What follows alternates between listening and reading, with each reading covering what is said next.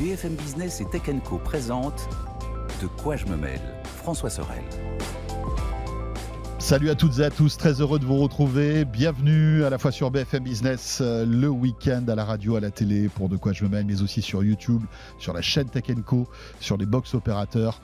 Une heure dédiée à la tech, c'est ce qu'on vous propose maintenant avec, euh, pour ce De quoi je me mêle tout à l'heure, un moment important puisque avec Lionel Costa qui est responsable du développement du labo Fnac, on vous aidera à choisir votre smartphone.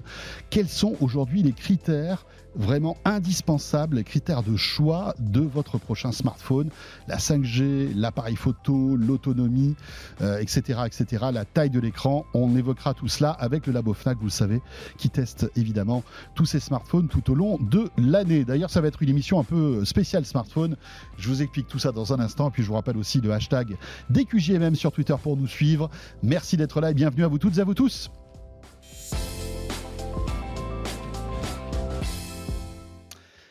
Et euh, cette semaine, exceptionnellement, on va pas commencer par le club de la presse Haïti, euh, mais on va s'intéresser un peu à la nostalgie de la tech et faire un peu un retour vers le futur sur ces produits, ces produits high-tech qui aujourd'hui font partie de notre quotidien, euh, mais qui, eh bien voilà, évoluent avec le temps. Et on en parle avec quelqu'un que je suis très heureux de vous retrouver dans De quoi je mail.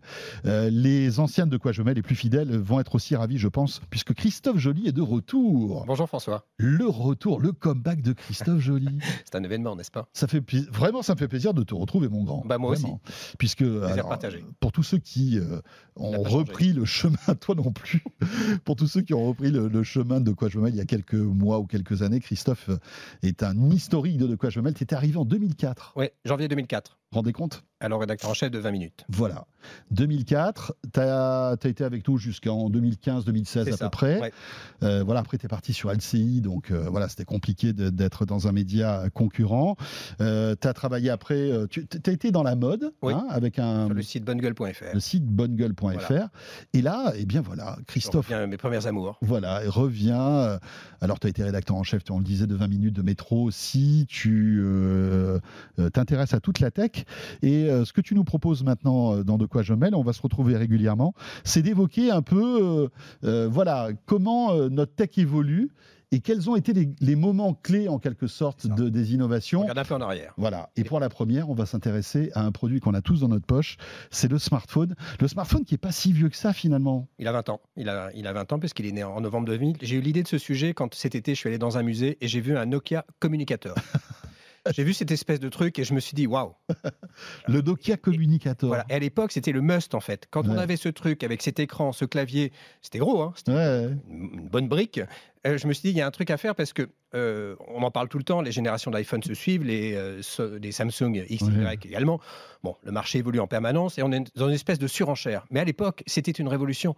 Aujourd'hui, si vous, François, je vous mets un communicateur entre les mains, vous allez dire au secours C'est lent, c'est lourd, c'est moche, il n'y a pas d'autonomie. Mais il y avait un clavier. Il y avait un clavier. Un, clavier physique, ça s'ouvrait comme ça, et puis tu te retrouvais avec ton petit clavier et tout. Tu avais un écran noir et blanc, bien sûr, il n'y avait pas de couleur à l'époque, etc. etc.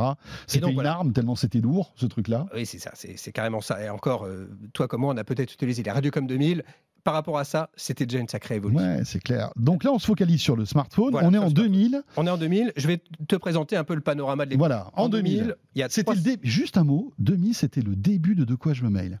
Le premier de quoi je me mêle date de, de, l'an 2000. Eh bien, on y est. Il y a deux événements majeurs dans le monde. le lancement du premier smartphone signé Ericsson, c'est le R380 dont on va parler dans le détail. En 2000, pour planter le tableau, il y a 360 millions de personnes connectées dans le monde à Internet. Aujourd'hui, on est à 5,5 milliards. Bon, euh, c'est QFD. Rends compte, en, 20 ans, voilà, ça a été plus, plus, de, plus de multiplié par 10 en fait. Au niveau des débits Internet, on était globalement à 56 kilobits seconde. On avait ce modem qui faisait bip, hein, qui vous rendait absolument fou. C'était le début de la DSL aussi. Aussi, mais pour le coup, le déploiement était un, peu, un, peu, un peu plus lent. Euh, les premiers blogs apparaissent. Euh, le peer-to-peer fait parler de lui via Napster. Rappelez-vous François. Ah la TNT n'existait pas. Les écrans n'étaient pas plats. Pas encore. Et le grand public commençait à découvrir les systèmes GPS qui étaient réservés aux véhicules haut de gamme, intégrés, machin. Et quand on avait une carte sur un GPS, on était plutôt content. Là, c'est des petites flèches avec une voix, mais c'était déjà magique. quand on pense à ce que font nos téléphones, on est quand même. Euh, très très loin de, ce contexte-là. Euh, selon spécifiquement sur le marché de la téléphonie mobile, 50% des Français euh, avaient un téléphone mobile et il y avait 30 millions d'appareils en circulation. Aujourd'hui, on est à 95% d'équipements Donc, pas mal de Français, quelques Français ont, ont deux téléphones, Oui. ou des doubles SIM, parce qu'on est à 80 millions de cartes SIM activées aujourd'hui. Ah oui. Donc, c'est quand même le plus que la population en fait. Plus que la population, un peu plus. D'accord. Euh, Mais, mais c'est fou parce que je te coupe, mais à l'époque, en 2000, euh, un téléphone servait à téléphoner. En 2000, On- ouais. voilà, Et c'est là où on va parler du smartphone, en fait, Voilà, qui, qui ça. a proposé euh, un truc révolutionnaire à. On envoyait mais des SMS peut-être. on envoyait 2000, des SMS. Il y avait le aussi T9. des, il y avait aussi des tatous, des pagers. je sais pas Oh là là, les tatous. Mais globalement, effectivement, on envoyait des SMS et on, on téléphonait. D'ailleurs, je vais vous en parler dans un instant, mais les, les forfaits proposaient des appels. euh, Il n'y a pas de forfait d'ailleurs. On payait pour la voix C'est vrai. exclusivement. Ouais. Côté opérateur, justement, on avait SFR, on avait euh, Bouygues et on avait France Télécom, rappelez-vous François, qui commercialisait les offres Itineris, Ola et Mobicart. Et oui, il y avait Ola à l'époque. Et le prix d'un forfait, c'était 165 francs pour une heure de voix. 165 francs, c'est à peu près 25 euros. Une heure de voix de communication. Évidemment, il n'y a pas de data puisque ça ne savait qu'à téléphoner. Free n'existait pas.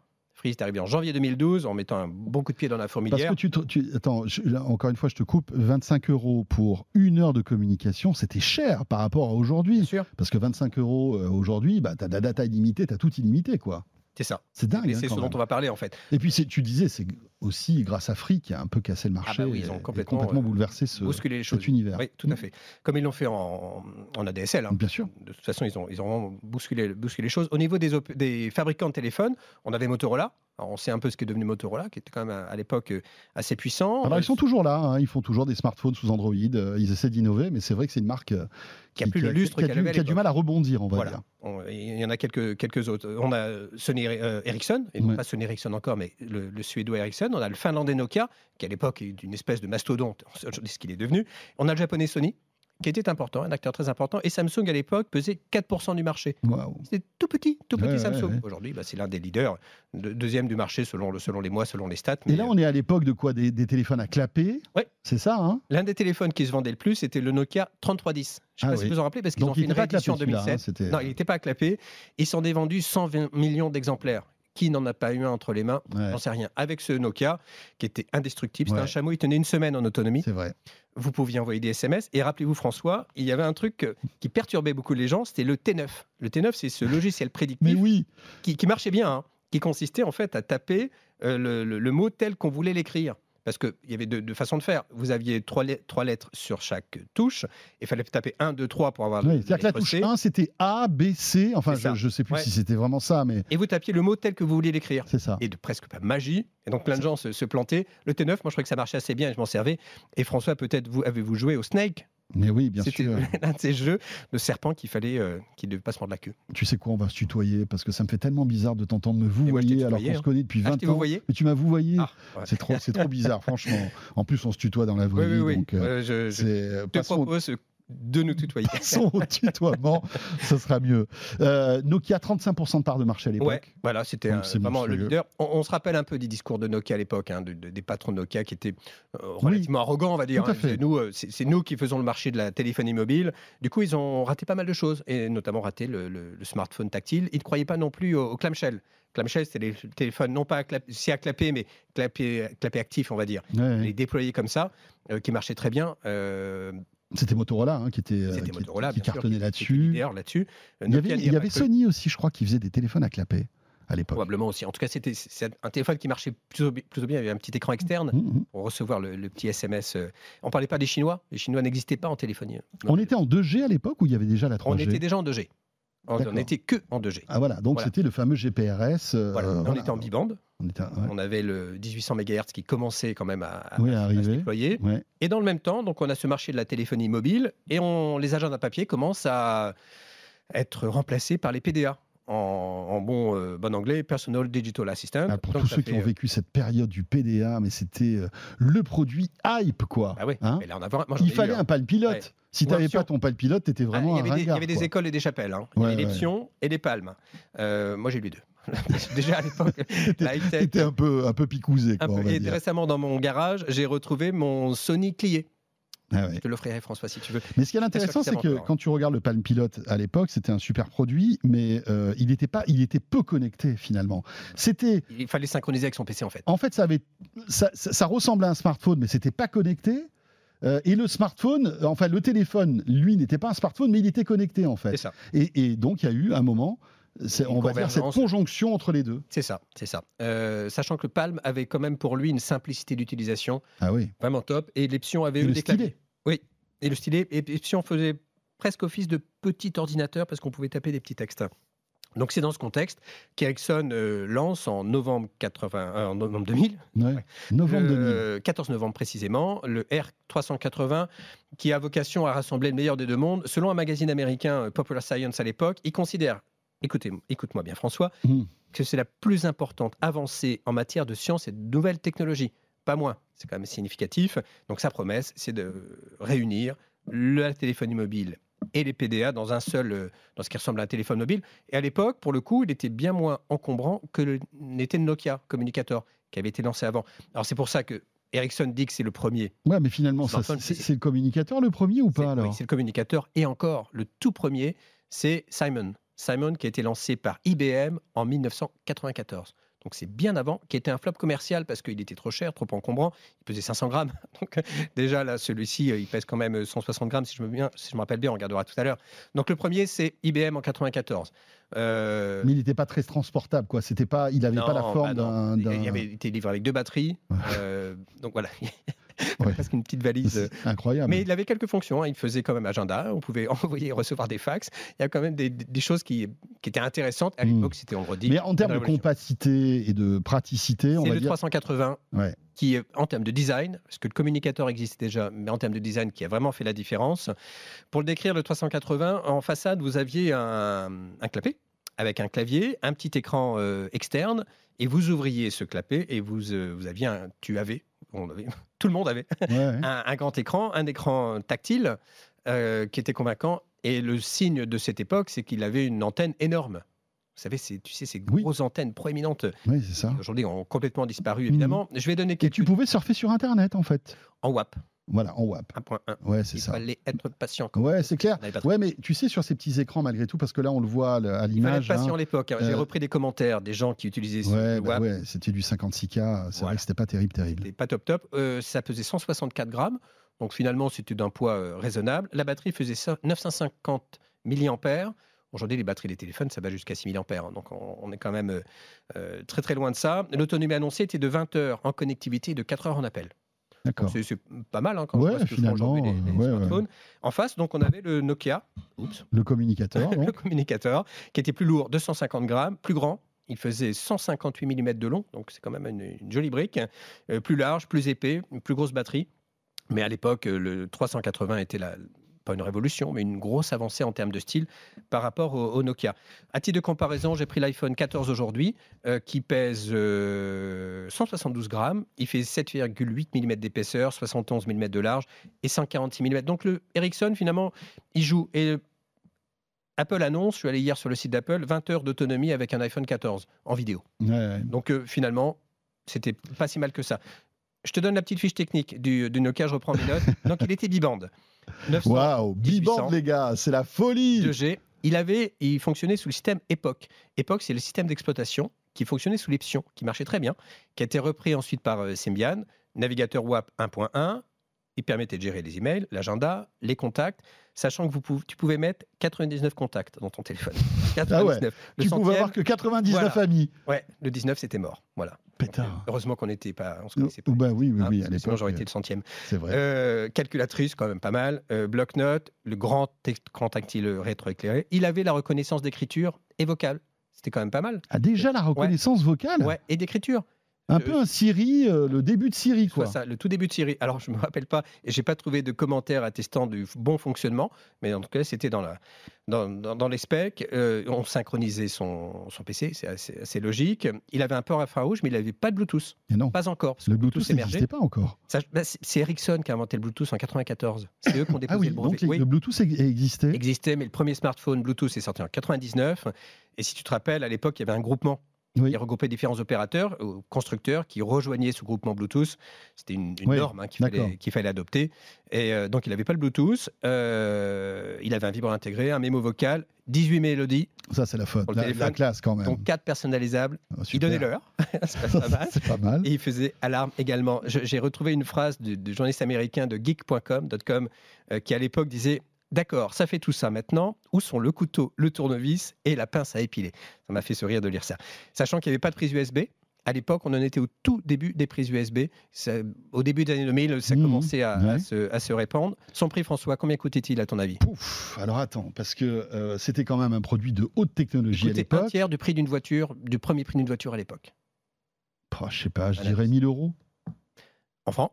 On est en francs, François. Ah, euh, bah, en francs, aujourd'hui, 1000 euros, c'est 6500 francs. Donc là, c'était à 5000, 5500 francs. Selon le convertisseur de l'INSEE, j'ai pris quelque chose ouais. très officiel, on est à peu près à 1015 euros. Donc euh, finalement, le, le- le prix se tient. Mais pour euh, 15 000 francs, vous pouviez vous offrir une voiture.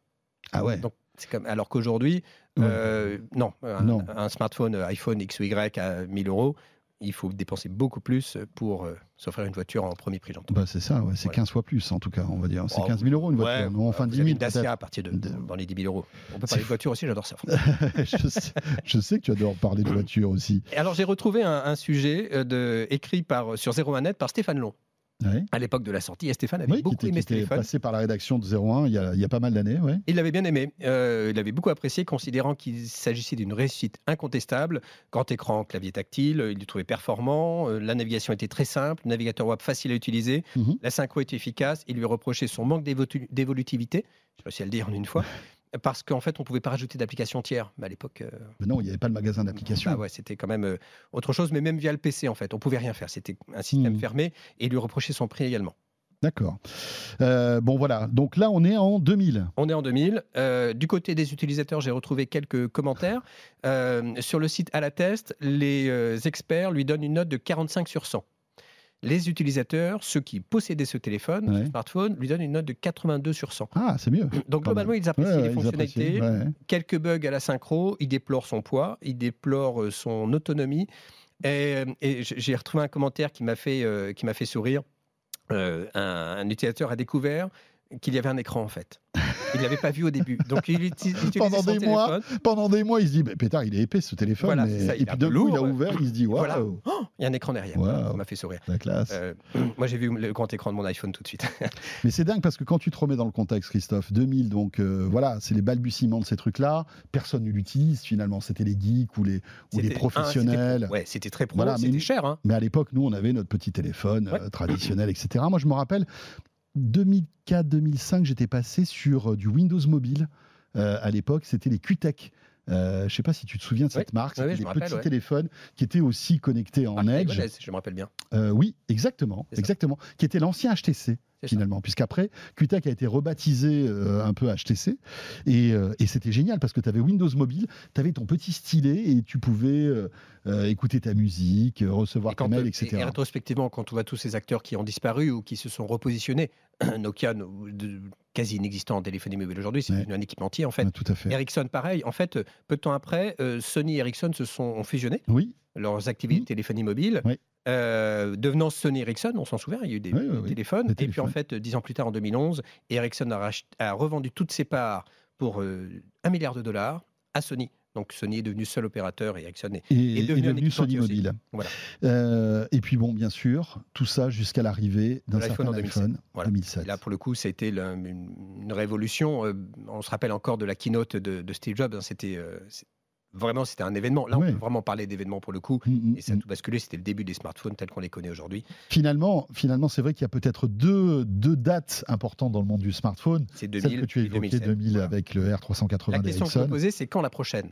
Parce Ouais. qu'à chaque nouvel iPhone ou nouveau téléphone, là j'ai lu hier que le Samsung S23 aurait une puce Snapdragon qui serait euh, extraordinaire. Oui, encore plus puissante. euh, Voilà. Voilà. Mais bon, So what quoi So what. Et au bénéfice de quoi puis, Ouais. c'est est quoi la prochaine grande étape ça. de, de la révolution Et je ne technologique sais pas si on la connaît pas parce qu'en Alors peut-être que c'est du, côté de Samsung avec leur smartphone à écran pliable. C'est la question que je me suis posée. J'ai voulu ça, comparer la le. Ericsson au. euh, alors je me rappelle plus du nom, du, du Flip ou du Fold ou du Z. les deux. mais il y a le, flip, il y a le, flip qui s'ouvre de manière Voilà. verticalement et horizontalement, c'est le fold. Et c'est c'est à ça que j'ai pensé euh, effectivement euh, quand j'ai. Mais on ne connaît pas les prochaines évolutions. Et s'il y a 20 ans, on nous avait dit qu'on ferait tout ça Ouais, avec notre téléphone, qu'on pourrait faire des émissions de télé quasiment c'est ça. En avec son direct. téléphone en Mais direct, ouais, qu'on aurait de la 5G. euh, c'est juste, euh, c'est de la science-fiction. S'il y a 20 ans, on nous avait dit que les voitures conduiraient toutes seules, on nous aurait pris pour des fous. À l'époque, quand on parlait des taxis volants, et peut-être que les prochains taxis volants vont voler. Bon, Ouais, prochain, on parle des premiers, des premiers essais. Tu sais quoi Moi, il y a un truc qui me, qui me marque vraiment sur mon smartphone. L'une des révolutions, c'est vraiment euh, la musique à la demande euh, en, en temps réel, quoi, avec les Spotify, les trucs comme ça. Parce qu'aujourd'hui, ça nous paraît tellement évident. Mais à l'époque, euh, quand c'est arrivé, le fait de se dire en tapant simplement le nom d'un artiste et pouvoir écouter sa musique euh, et n'importe quel titre avec, sa, avec une qualité. euh, Mais quantité c'est- c'est une révolution, en fait. Bien sûr, bien sûr. Mais on, si- Et je vous invite d'ailleurs à regarder sur, sur euh, c'est sur Netflix, oui c'est sur Netflix, la vie en fait du créateur de Spotify, de la, de la genèse en fait de ce projet, des batailles incroyables qu'il a dû mener contre les, les, les- les labels, les majors, qu'il ne voulait pas, Bien sûr. qu'il voulait pas parce qu'en fait il y avait deux camps à l'époque, il y avait les CD et les pirates. Voilà, c'est tout. Et euh, c'est vraiment, c'est une très très bonne série que je vous invite à découvrir sur Et Netflix. iTunes a bouleversé le marché de la musique également. Bien euh, sûr.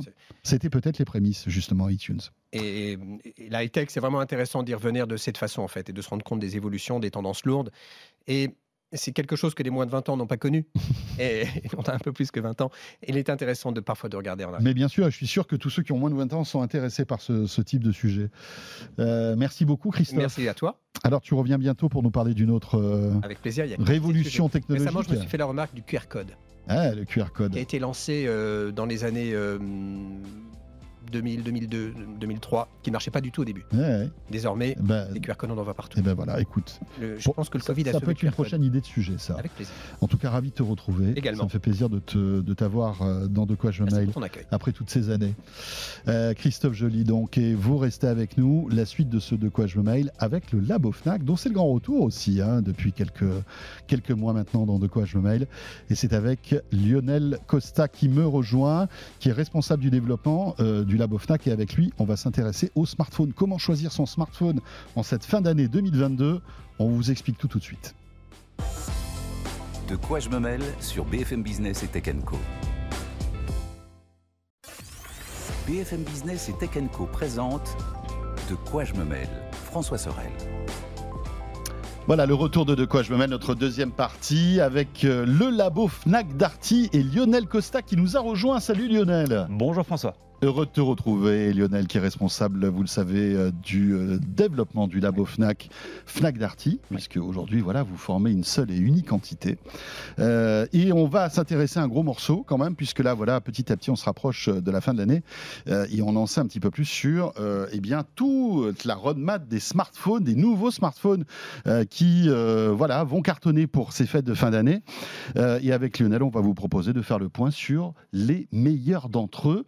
Avant de commencer, peut-être expliquer que, évidemment, vous testez de manière très assidue les smartphones. Euh, qu'est-ce que vous testez sur un smartphone, Lionel, au labo Fnac? Le smartphone, c'est le produit le plus énergivore ou en tout cas le plus chronophage pour nous en termes de test. Pourquoi? Parce que c'est un produit qui rassemble en, un, seul, euh, en un seul objet un écran. Une batterie, un appareil photo, une puissance de calcul, une antenne, GPS, 3G, 2G, 4G, 5G, etc. Donc ça, passe dans Bluetooth. et Bluetooth, Wi-Fi, NFC. On teste pas tout et on s'est concentré sur les éléments les plus importants du, du smartphone. Euh, là où on a une vraie expertise, c'est sur l'analyse de la qualité d'écran, sur l'analyse euh, de la qualité photo, euh, mais également de la batterie, de l'autonomie. On a une petite particularité par rapport à, d'autres personnes qui testent les smartphones, c'est que nous testons la radiosensibilité des smartphones, c'est-à-dire la capacité d'un smartphone à capter correctement la 2G, la 3G, la 4G, etc. Ah, vous, là, vous avez comme, comme des espèces de pièces qui sont totalement isolées. La cage de Faraday. Voilà, en fait. cage de Faraday. La- alors, c'est une cage de Faraday et un peu plus. Une cage de Faraday, pour rappel, ça isole des ondes électromagnétiques extérieures et ça nous empêche évidemment de polluer l'extérieur quand on est à l'intérieur. Mais celle-là, en plus, est un piège à ondes. Euh, si on a des visuels euh, de, de cette cage-là, grosso modo, on a des dièdres, des espèces de, de cônes, qui vont capter les ondes et on sait exactement qu'est-ce qui est émis, reçu par le téléphone par rapport à notre antenne. On a, en fait, on crée nous-mêmes le réseau Labo Fnac dans notre cage de Faraday, donc on n'est pas perturbé par les autres opérateurs. Et quand on capte un signal avec le smartphone, on sait exactement qu'est-ce qu'on lui a envoyé comme signal. En revanche, vous ne captez pas, le- on va dire, la, la capacité du téléphone à bien recevoir en déplacement, parce que là, le téléphone est Le immobile. Oui, exactement. On ne, ça, on ne le fait pas. Par contre, on fait la directivité. On a un bras articulé qui nous permet de tourner le téléphone sur 300 360 degrés et ça permet de savoir quelle est la polarisation de l'antenne. D'accord. Et ça permet de donner une indication de savoir est-ce que c'est un produit qui va être instable lors d'un déplacement, si l'antenne se déplace en haut à gauche, euh, enfin si nous, nous nous déplaçons par rapport à l'antenne, est-ce que je vais avoir des baisses de niveau ou pas? Ça, on peut l'évaluer. Donc on a, et on a la partie audio évidemment qu'on fait en chambre acoustique, chambre anéchoïque, qui nous permet d'évaluer la partie haut-parleur des smartphones, qui est utilisée par beaucoup de gens euh, en mode haut-parleur, en mode visio, en mode euh, conférence, voilà.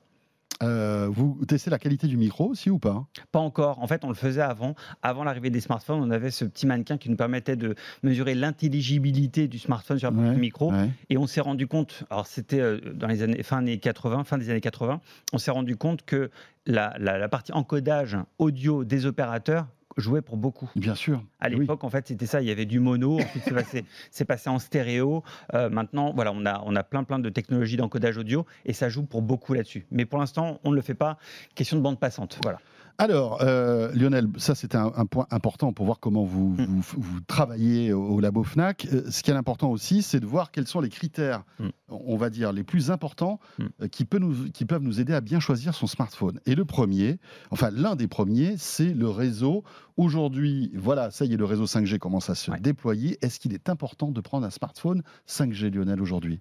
Aujourd'hui, le déploiement, la couverture des antennes 5G euh, en France, elle n'est pas à 100%. On n'en est pas encore là. On est, euh, selon les opérateurs, on peut passer de 30% à 75%. Donc, hmm. quand vous êtes en, zone urbaine, euh, la, 5G peut être vraiment utile. On a des, des fois 10 en bande passante, en vitesse, etc. Ça peut être intéressant.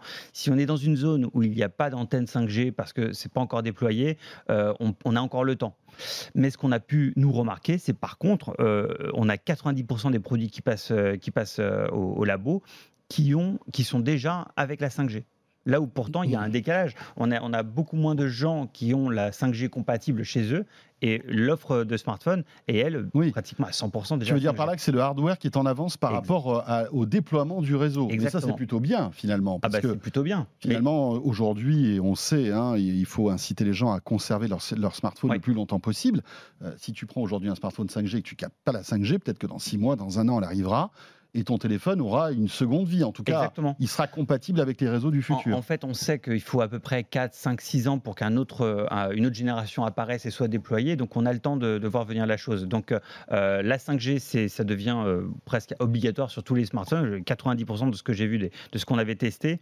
On a encore quelques-uns qui ne sont pas en 5G et, donc, et, et qui sont en plus des bons produits.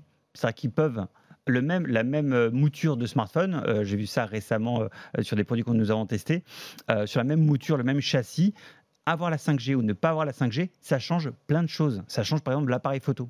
Tiens. Avec la 5G, ça donc il y, a plus de place nécessaire à l'intérieur du châssis. Et eh ben on enlève une optique photo, par ah exemple sur, la version 5G. On peut avoir donc un appareil photo meilleur sur un téléphone 4G que sur un téléphone 5G parce qu'il y a moins de composants sur le 4G. Et, on le voit directement, on prend les deux châssis, version 5G, version sans 5G. Euh, il y en a un qui a 4 optiques, l'autre qui en a 3. Oui, parce qu'en fait, c'est les antennes aussi euh, du smartphone qui prennent beaucoup de place sur la 5G, d'après ce que j'ai compris. il y a de l'intelligence de, design, c'est d'avoir comment, comment placer et optimiser toutes ces antennes-là pour que ce soit le plus efficace. Et encore une fois, je reviens sur la radiosensibilité et la directivité des antennes. Si jamais j'ai mon, antenne qui n'est pas optimale sur mon téléphone, qui est derrière euh, un élément qui est, en, qui est en métal ou en tout cas qui, isole mmh. beaucoup, bah, je capte moins. Autre critère, c'est la qualité photo, forcément. Hein. Aujourd'hui, euh, c'est incroyable de voir ce que, les progrès qu'ont pu faire en fait les constructeurs de smartphones, mm. notamment sur la partie photo. Euh, bon, voilà, forcément, c'est l'un des critères les plus importants que vous testez. Hein. il y a même plus de débat. En plus, d'ailleurs, il y avait quelques, il y a quelques temps, il euh, vaut mieux choisir un hybride, un réflexe, un compact, un smartphone. Bon, ça peut toujours se, discuter sur la partie niche, mais le, avoir un smartphone, enfin, les smartphones font des photos absolument fantastiques avec des capteurs tout petits, avec beaucoup derrière, ils arrivent à, vraiment à faire l'affaire sur beaucoup, beaucoup d'usages. Et ce qui, est, ce qui est assez intéressant de remarquer, c'est que la photo, la partie photo, les spécifications photo et la promesse photo est l'élément qui rend euh, le produit premium ou pas. C'est-à-dire que grosso modo, aujourd'hui, on voit que les euh, smartphones euh, de plutôt haut de gamme, moyen ou haut de gamme, ont tous des appareils photo fantastiques à l'intérieur. Ceux qui sont plutôt entrée de gamme, moyenne gamme, ça ne l'est pas. C'est encore un peu limite. Donc on peut voir une espèce de, de, de, de, milieu de gamme, en fait, qui peut avoir des très bons appareils photo, mais en dessous, on est en dessous. Donc c'est vraiment l'argument qui rend le produit premium, c'est la partie photo. Ah oui, c'est ça. Et là où avant, c'était pas forcément ça, c'était plutôt l'autonomie Mhm. ou la qualité d'écran ou la vitesse, pourquoi pas. Mais, mais l'appareil photo, c'est vraiment le le- l'item qui rend le produit très haut de gamme ou pas. Oui, et parce qu'en plus, il y a une vraie, un vrai savoir-faire technologique en termes de photos. hein, Ouais. euh, et, euh, et chacun a son petit truc. hein. On voit que les photos prises, prises par l'iPhone ont une certaine chaleur, quelque chose de particulier. Ah. Sur d'autres smartphones, chez Samsung, c'est une autre colorimétrie, c'est différent. Exactement. La, la photo, c'est un peu comme le son finalement. hein. Il y a des Euh, sensibilités différentes. ou même les imprimantes ou, euh, ou euh, les qualités d'écran en fait. C'est-à-dire que on sait que chaque marque a Un petit ADN à lui. Ben, euh, c'est ça, et, et, euh, on savait que les constructeurs asiatiques avaient une certaine tendance colorimétrique, les constructeurs américains en Mhm. avaient un autre, euh, une autre, euh, et, et ça on peut le mesurer. Alors nous au labo Fnac, on ne parle pas ni de couleur chaude ni de couleur froide, on fait de la mesure, donc c'est avec des spectrophotomètres, avec des colorimètres, donc on sait quelle est la coordonnée colorimétrique de chaque page de couleur, et à la fin de ça, on sait lequel est fidèle et lequel ne l'est pas. Bon voilà, après il y a l'écran forcément, hein, euh, l'écran euh, qui aujourd'hui devient OLED. Euh, Pareil, le LED, c'est euh, maintenant euh, sur tous les moyens haut de gamme et haut de gamme, c'est le LED. Il n'y a même plus de discussion là-dessus.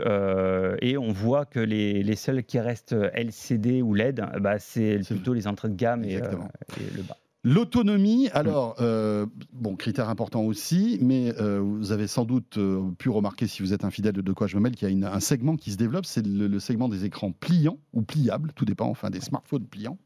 Et là, ça- cette technologie joue sur l'autonomie des téléphones. Oui, et on a eu un, vraiment un- une, une discussion, une, une réflexion sur nos protocoles de test. Pour rappel, l'autonomie, on, on- on teste les écrans de smartphone de cette façon. On les, on- alors, on coupe tout ce qui est euh, connectivité pour éviter de polluer là-dessus. On est en mode avion. On est exactement comme si on était dans un avion euh, à regarder un film euh, sur, Mhm. sur son écran. On va régler la luminosité de l'écran à un certain niveau pour tous les smartphones pour pouvoir les comparer à armes égales. Euh, et évidemment, la taille de l'écran joue beaucoup là-dessus. Si vous avez un écran 7 pouces, euh, enfin c'est un peu grand, mais 7 pouces ou, euh, ou 4 pouces, c'est pas du tout la même autonomie.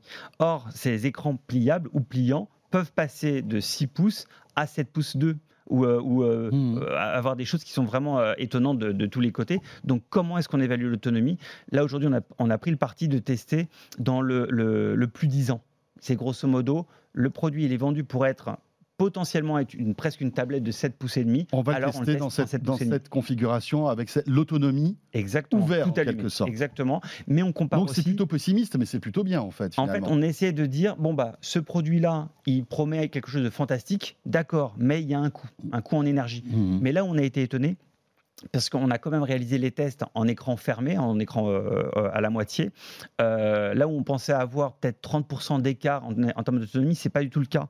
Là, j'ai l'exemple du Samsung Z Fold 4, qui est un vrai pliant qui va jusqu'à 7,2 pouces. Oui, c'est le dernier né de, de et- exactement. Samsung. Lui, lui, il passe en, en grand écran, il est à 10h40 d'autonomie, ce qui est déjà très bien selon notre protocole à nous, où on est, on est très, très sévère. Euh, il passe de 10h40 à 11h30. Ah oui, finalement, il n'y a pas énormément. Il y a 50 minutes d'écart. ouais. Exactement, c'est vraiment pas grand-chose. Pourquoi? Parce que l'écran, c'est le LED. Ouais. Le LED consomme moins que le LCD, il n'est pas systématiquement, systématiquement rétroéclairé. Et ce qu'on se rend compte aussi, c'est que C'est le réseau qui est énergivore, c'est tout la- ça. en le fait. processeur, Et voilà, le, c'est le- ça. le processeur, le GPU, etc. Voilà, très intéressant ça. Euh, après, euh, il y a aussi euh, des personnes qui veulent de petits smartphones. Ouais. Et voilà, c'est un choix qui se, qui se défend. hein. On n'a pas envie forcément d'avoir une pelle à tarte dans le téléphone ou dans la poche de la chemise. C'est ça. Et voilà, il y, a des- il y a des constructeurs qui, qui Ouais. se enfin, qui spécialisent, qui ont des modèles qui répondent à ces petites mains, à ceux qui veulent des petits modèles. Pr- principalement, il y a Apple avec l'iPhone 13 mini. C'est vraiment Oui. le, le- petit à 5,4 Qui sera sans doute la dernière génération de petits smartphones chez Apple, hein, d'ailleurs. Bah, hein. Ça serait la tendance en fait. De cette gamme-là, smartphone, ça serait la tendance. Il existera cer- certainement des smartphones petits, mais, euh, mais ça ne sera pas des premium ou des produits haut de gamme, Mhm. etc. En tout cas, 5,4 pouces. Sinon, on a tous les produits qui sont vendus actuellement euh, dans, dans nos magasins Fnac et Darty qui, qui dépassent les 6 pouces. Tous les produits qui, qui sont passés au labo Fnac. Je ne parle pas des produits qui ne sont pas des smartphones, un téléphone, etc. Je parle vraiment que des smartphones. Mhm. Ils dépassent tous 6 pouces. Donc là, les produits, euh, les- si quelqu'un veut un petit produit, il est souvent obligé de se, de se limiter à des produits qui sont des smartphones de très très entrée de gamme.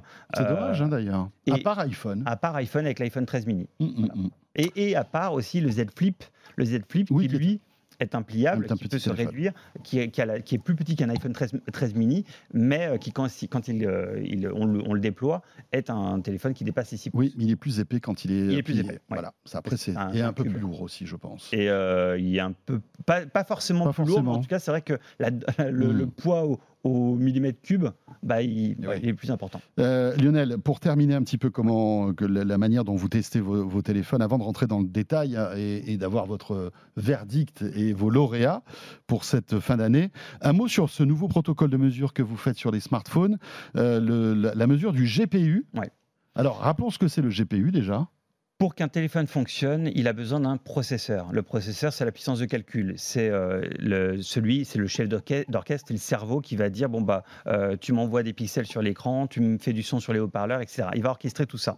Si le processeur est trop lent, il va prendre du temps à redonner tout ça, et on va avoir des, syst- des, des phénomènes de latence ou des phénomènes de lenteur quand on passe d'une application à une autre. Surtout quand on lance pas mal d'applications et que En- le téléphone commence à être un petit peu, on va dire, saturé. Et quoi. ça, c'est la mémoire vive.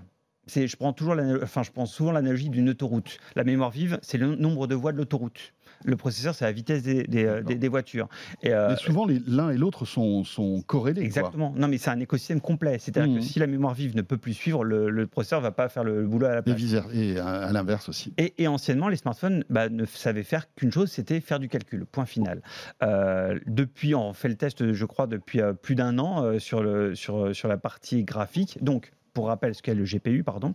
euh, la- C'est le processeur qui s'occupe de la vidéo, en fait. de tout ce qui est graphique. Voilà. Exactement. Donc les jeux 3D, euh, la vidéo en 4K, euh, etc., etc. Si on va jouer à des jeux type euh, le solitaire, etc., le CPU fait le boulot. Mais par contre, si on veut des textures, des ombres, si on veut du, jouer à Fortnite sur son, sur son smart- smartphone, c'est le GPU qui joue. Et là, on a des produits qui justement sont spécifiquement créés pour ce genre de choses. Je pense à l'Asus ROG Phone, par exemple. C'est un peu comme une carte graphique sur un, ordinateur. Ah, c'est exactement la même chose. Ça fait exactement le même boulot. C'est dédié à ça. Exactement. Et, euh, Et donc pour tester ça, comment le faire? Bah, Évidemment, on ne peut pas mettre de jeu sur un, sur un smartphone qu'on pourrait évaluer et savoir combien d'images par seconde, etc. Donc on- euh, euh, j'ai mon collègue, donc Javar Traoré, qui s'occupe des tests informatiques, qui a mis en, mis en place un protocole de test adapté au smartphone sur la base du, pardon euh, pour le, le terme comme ça, pour, euh, basé sur l'HTML5 et le WebGL, qui sont des librairies que tous les navigateurs sont capables de lire. tout à fait. Et comme tous les navigateurs peuvent le lire, j'ai pas de problème d'OS. Et vous pourrez mesurer la rapidité euh, comme ça de tous ces, euh, de, tous ces GPU. Et quel, et quel que soit l'OS, voilà, que Ouais. ce soit iOS, Android, Harmony OS, on peut tester le GPU sur tous ces produits-là et avoir une base équitable et comparative pour tout le monde. Apple, qui, euh, Apple se targue d'avoir le meilleur GPU sur, de, de tous les smartphones confondus, c'est vrai ou pas? Non, non, c'est pas le meilleur, mais il est très bon leur GPU parce qu'en plus il, il est optimisé. En- je ne veux pas refaire le débat ici, mais c'est vrai que Apple, comme ils maîtrisent parfaitement leur hardware et leur software, Oui, oui. ils savent Il y a comment. une homogénéité. et oui, ils euh, savent comment adresser les bons. Mais c'est pas forcément le plus puissant. Non, c'est pas le plus puissant. On a des, par exemple les Asus ROG Phone Oui. euh, qui sont sur la partie graphique plus puissants. Mais oui, parce Mais que c'est, Ils sont dédiés à ça. et puis parce que c'est l'ADN de, ce- de ce téléphone qui est réservé aux gamers en fait. hein. Republic of Gamer, exactement. Exactement. Alors, les amis, on se frotte les mains, on rentre dans le détail euh, et la sélection donc du Labo Fnac pour euh, ces smartphones pour cette fin euh, 2022 et on va commencer donc par eh bien les produits euh, on va dire un peu emblématiques, hein, le Mm. top du top. Ouais. Qu'est-ce que vous avez sélectionné à la Fnac? Il y en a deux. hein. Euh, je suis obligé de filtrer, de trier par OS. Pour ceux qui sont dans l'écosystème euh, euh, iOS, l'Apple iPhone 13 Pro Max reste quand même le meilleur de tout ce qu'on a pu tester. Le aujourd'hui. 13 Pro Max, c'est celui de l'année dernière. Exactement. Pourquoi euh, ne pas parler du 14 Pro Max? On l'a pas encore, on n'a pas terminé de le tester. On a un Vous êtes un peu en retard, dites on a- donc on a- là. bah oui, parce que ça prend beaucoup de temps et qu'on a pris du temps à le, re- à le- à le recevoir. Et, on et euh, Fnac Darty préfère privilégier les clients en termes de précommande plutôt que le labo.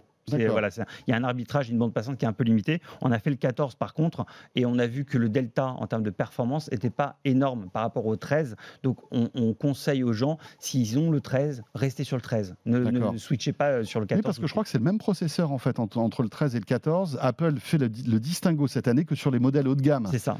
C'est que sur le 14 Pro et le 14 Pro Max où il y a une nouvelle puce euh, qui, elle, est plus puissante. Et l'OS est différent aussi par rapport à celui qu'on avait testé. Donc il y a une, une- une optimisation qui est faite au niveau logiciel. Donc ça, c'est côté iOS. iPhone 13 Pro Max reste au-dessus euh, au-dessus du lot. Voilà, et sans doute que le 14 Pro Max va le détrôner quand vous aurez terminé le test. Pas forcément. C'est- un parti pris qu'on pourrait se dire. euh, oui, forcément, le plus récent est le meilleur. Mais C'est plus subtil passé- que ça. Bien, c'est bien, c'est bien plus subtil parce que justement, euh, ils vont peut-être vouloir économiser en autonomie Mhm. en utilisant peut-être un composant, un, un processeur moins énergivore, ou utiliser un appareil photo qui va consommer moins pour arriver à avoir un target price, un prix euh, euh, prix d'achat ou un prix de vente plutôt qui soit acceptable. Donc c'est pas forcé. Donc on verra ça plus tard. Asus, tiens, dans, ce, dans, ce, dans Oui. cette sélection. On en parlait il y a un instant avec le Rock Phone 6. Exactement. L'Asus ROG Phone 6, euh, qui euh, dans tout ce qui est Android ou HarmonyOS, en tout cas hors iOS, est au-dessus également. Là, il a pourquoi? Parce que processeur et GPU euh, très très bon, une très bonne qualité photo, une très bonne autonomie. Et, en- et- et un très bel écran. En fait, on se dit que quelqu'un qui veut jouer avec son smartphone, euh, il vaut mieux qu'il ait un écran qui soit fluide, rapide, avec de bonnes qualités. Bah, typiquement, celui-là, il coche toutes les cases. Ouais, Euh, on- et, et c'est des- alors les- pour parler un peu de prix, le- l'iPhone 13 Pro Max, il est à peu près à 1500 euros, alors que l'Asus ROG Phone 6, il est à 1149 euros. Donc on descend un petit peu en prix, et, euh, mais euh, un top produit sur, sur Android. Pas de Samsung dans votre sélection. Pas, Pas sur de le top Oppo. 2. Non, pas, pas sur le top 2. euh, D'accord. Non, mais le- après, euh, voilà. C'est puis Après, je, je pourrais faire la liste, mais je conseille Oui, aux gens oui, d'aller oui. sur le comparateur Bien du sûr. labo Fnac et de regarder. Le Samsung est, de- doit être dans le top 5 ou top 6 grand max, euh, mais c'est les, les- les pro- les produits asiatiques, enfin les produits, euh, Samsung est asiatique, mais les produits Oppo, euh, Huawei, Xiaomi, euh, Poco, Vivo sont des, des marques qui sont là depuis très peu de temps, mais elles performent beaucoup. Ouais, ouais, bien Elles sûr. bousculent complètement le marché sur la partie Android. Tout à fait, Et, tout à euh, fait. Et je pense que Et Apple elle stimule le la concurrence. C'est incroyable. C'est ce que j'allais dire. Ouais. Apple, je pense qu'il est très stimulé par justement cette concurrence-là qui Mhm. arrive avec beaucoup de beaucoup de- de- d'idées et de, de- points hyper intéressants. Le 13 Pro Max est toujours en vendu ou pas? Il est vendu. Parce que comme le vendu. 14 Pro Max est arrivé, il est toujours en fait Il dans est- le catalogue il d'Apple. Il est toujours en vente, il est toujours dans le catalogue Apple et nous on le vend encore et on vend en plus beaucoup d'offres reconditionnées aussi. Ah, c'est pas mal Donc ça. avec Donc des- ça- avec avec des prix qui baissent encore. Donc c'est c'est une très bonne affaire en fait pour vous le 13 Ah Pro oui. Max. hein. Ah oui, On est d'accord. Euh, ce qu'il y a d'intéressant aussi, c'est qu'on va s'intéresser aux smartphones de moins de 500 euros et qui ont le, là un excellent rapport qualité-prix, Ouais, hein, parce que bon, voilà, 500 euros c'est une somme, mais pour avoir quelque chose de correct, c'est plus compliqué. Et là, vous avez euh, trouvé un Xiaomi qui est pas mal du tout. En fait, il y en a même deux qui, pour moi, sont top au niveau, euh, au niveau rapport qualité-prix. Il y en a un qui est à 349 euros, c'est le Xiaomi Redmi Note 11 Pro plus 5G. D'accord. Donc c'est le Le Pro Xiaomi Redmi Note 11 Pro, Pro Plus 5G. euh, 5G. non, non, alors, euh, Pro 5G, pardon. Le Pro plus, 5G. ouais, c'est Pro 5G. Il est à 349 euros. Pas mal. Et il y a tout ce qu'il faut? 5 étoiles. 5 étoiles. Non, mais Donc vraiment. là, il n'y a pas que le prix qui vous a séduit, c'est qu'il est, il est homogène et Ah. c'est un bon téléphone. C'est exactement ça. C'est-à-dire que grosso modo, dans- quand on regarde l'ensemble des produits, il y a des produits qui sont meilleurs que celui-ci euh, par rapport au ranking, mais lié au prix, si je ramène ça sur une sélection de prix à moins de 500 euros, c'est le meilleur. Il passe largement au-dessus. Il est au-dessus de certains qui sont à 600, 700, 800 euros. C'est dingue parce que souvent Xiaomi a le meilleur rapport qualité-prix en termes de smartphone. Le- je, je pense qu'ils sont très agressifs en termes de prix. Après, euh, je laisserai les gens de Xiaomi euh, en, en parler sur leur stratégie, mais je pense qu'ils veulent vraiment arriver à montrer des produits de qualité le plus accessible possible Mhm. pour arriver à, à faire connaître leur marque et, et montrer que leurs produits sont bons. Et pour le coup, en termes de mesures, de spécifications, je ne parle pas de design, je ne parle pas de- d'ergonomie, de, sous-couche euh, logicielle, peu importe. En termes de, de performance pure des éléments internes, euh, il est très très bon. Et j'ai le deuxième Xiaomi Oui. Redmi Note 11S qui lui est en dessous des 300 euros, à 279 euros, qui lui est à 4 étoiles. 4 étoiles. 4 étoiles, 279 euros. Ça, c'est top quand même. Souvent, souvent, on faisait la gageure de se dire bon bah pour moins de 300 euros, euh, vous aurez pas forcément des produits euh, top premium, etc. Bah, celui-là, c'est vraiment une, une très bonne affaire. Euh, et voilà, le, le Xiaomi Redmi Note 11S à moins de 300 euros. En plus, ils ont des designs réussis. Hein, c'est même pas des trucs Ouais. au rabais. C'est ça qui est fort. Oui, c'est c'est- oui, ça. C'est pas un parallépipède carré pas-. Non. Et, et- et voilà. Et, c'est plutôt rassurant de se dire que voilà, pour moins de 300 euros, on peut avoir un smartphone qui, qui tient vraiment la route. Et tu parlais de Samsung. euh, dans- on a une catégorie, on, on va voir comment est-ce qu'on peut en parler peut-être plus spécifiquement dans nos dossiers, dans nos comparatifs. C'est les, les smartphones pliants. Et le, on a le Z Fold 4 qui, euh, bah, j'allais dire malgré, ou en tout cas le fait qu'il ait Mhm. une technologie un peu disruptive de se dépli- déplier, etc., reste néanmoins à 5 étoiles. C'est un produit qui est très bon à 5 étoiles, avec une très bonne autonomie. Pour un écran comme ça, avoir euh, 10h40 d'autonomie, euh, au-delà des 10 heures, Hmm. sachant qu'on est très hardcore dans notre mesure d'autonomie, c'est-à-dire que c'est écran allumé, on le laisse euh, en fonctionnement tout le temps. Il n'y a pas d'arrêt, il n'y a pas de pause, il n'y a pas de mise en veille. Non, écran allumé si- euh, tout le temps, et là, euh, c'est jusqu'à rupture. Donc quand nous, on évalue quelque chose à 10 heures par exemple d'autonomie, dans la vraie vie, on peut atteindre euh, 21, 22, 23 heures facilement. D'accord. Parce qu'il y a des écrans, euh, on va éteindre l'écran, on va le mettre en pause, etc. Tu parlais de smartphone justement pliant, euh, ben, le Z Fold 4, Voilà. qui est le, le- on va dire le, le fer de lance Ouais. de, cette- de ce nouveau segment hein, qui, est, qui est- qui est- qui est tout récent. D'ailleurs, il y a Samsung qui a sorti un smartphone, enfin qui a sorti une gamme de smartphones pliants. On voit que Motorola euh, s'apprête aussi à lancer un smartphone pliant. On se doute bien que les Chinois vont arriver l'année prochaine au pot euh, en premier. Mm. Euh, smartphone réussi. Euh, là, le Z Fold 4. Complètement. Et, et, euh, bon, on peut parler de la courbure qu'on peut, euh, qu'on peut voir sur certains angles. Oui. Dans- quand on est dans, quand on est dans l'usage, on la voit plus cette courbure-là. On est vraiment sur une tablette. Après, c'est un usage à avoir. Il faut, aller, il, faut, il faut le toucher, il faut le voir en magasin, il faut vivre l'expérience en magasin en rayon pour arriver à se dire est-ce que c'est un produit qui m'intéresse et que je me vois euh, trimballer avec moi euh, Mhm. dans le métro? C'est vrai que c'est quand même un, un grand écran. Euh, le- le- voilà, là, il y a vraiment un débat, mais qui est lié à l'usage et l'expérience. Mais en termes de performance, L'écran, c'est le LED, euh, il est très bon. Euh, L'autonomie, elle n'est pas, com- elle est pas complètement, enfin, elle est- elle n'est pas dégradée par, par cette taille d'écran. La puissance de calcul est très bonne aussi. Et l'appareil photo, ça reste du Samsung, donc c'est plutôt assez euh, stable et assez bon. Donc euh, un bon, bon produit. Très bien. Euh, après, voilà, si, si on préfère le flip, il y a le- la version verticale aussi, qui est un peu moins bien, enfin, dans, votre, dans vos tests? Oui, elle, elle- elle sort un Comment peu moins bien, de Ouais. pas beaucoup, mais pas, euh, euh, euh, pas mieux que le Z Fold. Alors, Il est un peu en dessous. Euh, mais je dirais que la différence entre le Z Flip et le Z euh, Oui. euh, Fold 4, euh, c'est vraiment l'usage quand on le prend dans la main. Les performances, on va les trouver dans les deux cas. La taille de l'écran, évidemment, le Z Fold 4 dépasse le Z Flip. Mais en qualité d'écran, on est sur quelque chose de très similaire et très équi- très équivalent. Mais c'est dans la prise en main. Est-ce que quelqu'un on est toujours dans cette idée. Moi, je suis un peu nostalgique des StarTAC et des. bon, c'est- un, un peu ancien, mais des produits qu'on peut mettre dans la poche facile. On l'ouvre, on le déplie, ça fait un peu James Bond. Euh, le Z Flip, on arrive encore à faire ce petit phénomène-là. Il y a un petit côté charmant de ce truc-là, mais faut le, il faut aller en magasin parce que c'est très personnel et très subjectif. Est-ce que ça vieillit bien les écrans pliants? On n'en sait rien. On ne fait pas de test de durabilité, nous, euh, au Mais labo C'est une question qu'il faut se poser malgré tout, parce Et que ouais. un téléphone euh, que, tu, que Ouais. tu ouvres et que tu fermes à longueur de journée, euh, malgré tout, voilà, il y a une pliure qui, Ouais. s- qui s'opère. euh, il faut voir si ça tient le coup. quoi. Le- le- nous, ce qu'on a pu voir euh, sur les produits qui avaient à la rigueur, des, pas des vérins, mais en tout cas des, des charnières, c'est vrai que les charnières, c'est un élément critique.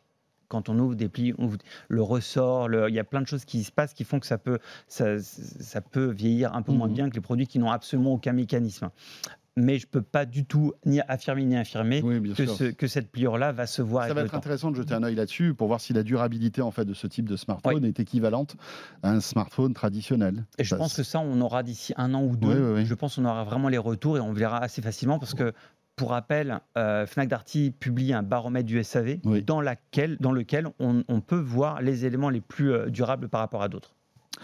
Et bien voilà, la sélection smartphone du labo Fnac Darty. Merci beaucoup Lionel. Merci François. Très sympa de, de- de faire le point là-dessus. Tout ça dans cette logique aussi des, des Labo Weeks hein, sur la chaîne euh, Tech Co où euh, euh, durant toutes ces dernières semaines, on vous a conseillé sur euh, euh, les meilleurs produits dans toutes les catégories, que ce soit du PC, la télé, l'audio, euh, euh, enfin bref, tout. La maison connectée aussi, très intéressant. Vous pouvez retrouver tous ces programmes sur la chaîne Tech Co, sur les box opérateurs, en replay bien sûr, en podcast. Lionel, on se retrouve très vite. Oui. Merci d'avoir été avec nous pour ce de quoi je me mail. On se retrouve la semaine prochaine, bien évidemment. D'ici là, portez-vous bien. N'hésitez pas à nous télécharger, à nous regarder. Vous savez que de quoi je me mail est disponible sur tous vos écrans. Euh, et à très vite. De quoi je me mêle sur BFM Business et Tech Co.